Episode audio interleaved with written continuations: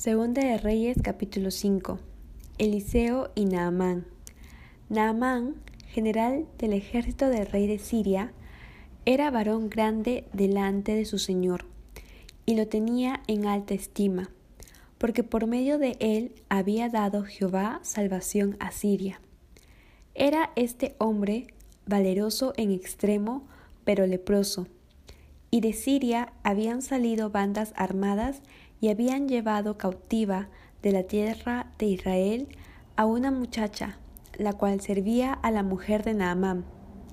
Esta dijo a su señora, Si rogase mi señor al profeta que está en Samaria, él lo sanaría de su lepra. Entrando Naamán a su señor, le relató diciendo, Así y así ha dicho una muchacha que es de la tierra de Israel. Y le dijo el rey de Siria, Anda, ve, y yo enviaré cartas al rey de Israel. Salió pues él, llevando consigo diez talentos de plata y seis mil piezas de oro y diez mudas de vestidos.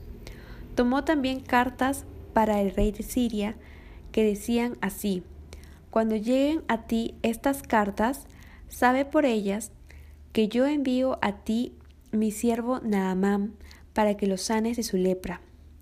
Luego que el rey de Israel leyó las cartas, rasgó sus vestidos y dijo, ¿Soy yo Dios que mate y dé vida, para que éste envíe a mí a que sane un hombre de su lepra?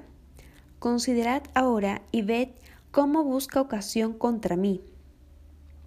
Cuando Eliseo, el varón de Dios, oyó que el rey de Israel había rasgado sus vestidos, envió a decir al rey, ¿Por qué has rasgado tus vestidos?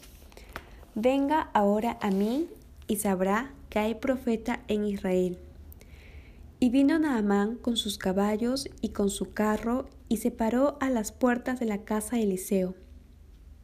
Entonces Eliseo le envió un mensajero diciendo, Ve y lávate siete veces en el Jordán, y tu carne se te restaurará y serás limpio.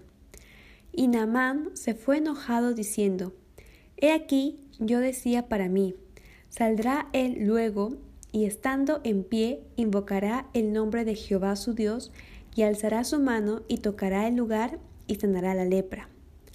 Habana y Farfar, ríos de Damasco, ¿no son mejores que todas las aguas de Israel? Si me lavare en ellos, ¿no seré también limpio? Y se volvió y se fue enojado. Mas sus criados se le acercaron y le hablaron diciendo, Padre mío, si el profeta te mandara alguna gran cosa, ¿no la harías? ¿Cuánto más diciéndote, lávate y serás limpio? Él entonces descendió y se zambulló siete veces en el Jordán, conforme a la palabra del varón de Dios, y su carne se volvió como la carne de un niño y quedó limpio.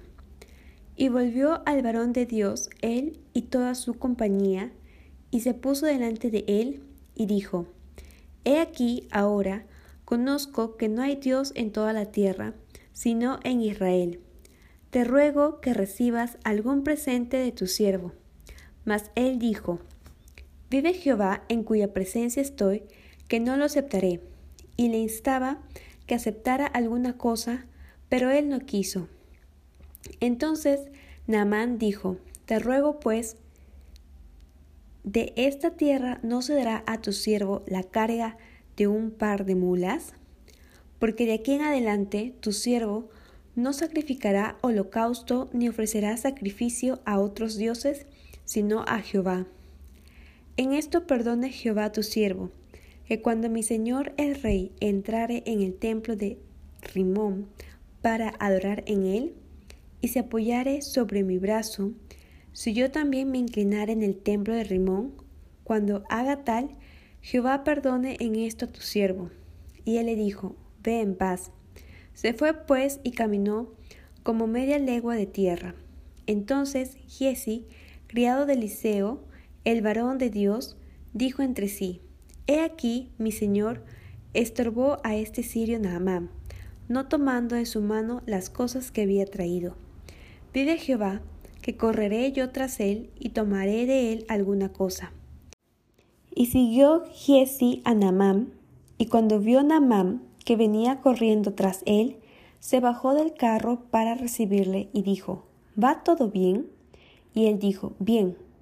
Mi señor me envía a decirte, he aquí vinieron a mí en esta hora del monte de Efraín dos jóvenes de los hijos de los profetas. Te ruego que les des un talento de plata y dos vestidos nuevos. Dijo Naamán, te ruego que tomes dos talentos. Y le insistió y ató dos talentos de plata en dos bolsas y dos vestidos nuevos, y lo puso todo a cuestas a dos de sus criados para que lo llevasen delante de él. Y así que llegó a un lugar secreto, él lo tomó de manos de ellos y lo guardó en la casa, luego mandó a los hombres que se fuesen. Y él entró y se puso delante de su señor, y Eliseo le dijo, ¿De dónde vienes, Jesí? Y él dijo, Tu siervo no ha ido a ninguna parte. Él entonces le dijo, ¿No estaba también allí mi corazón cuando el hombre volvió de su carro a recibirte? Es tiempo de tomar plata y de tomar vestidos, olivares, viñas, ovejas, bueyes, siervos y siervas. Por tanto, la lepra de Naamán se te pegará a ti y a tu descendencia para siempre. Y salió de delante de él leproso, blanco como la nieve.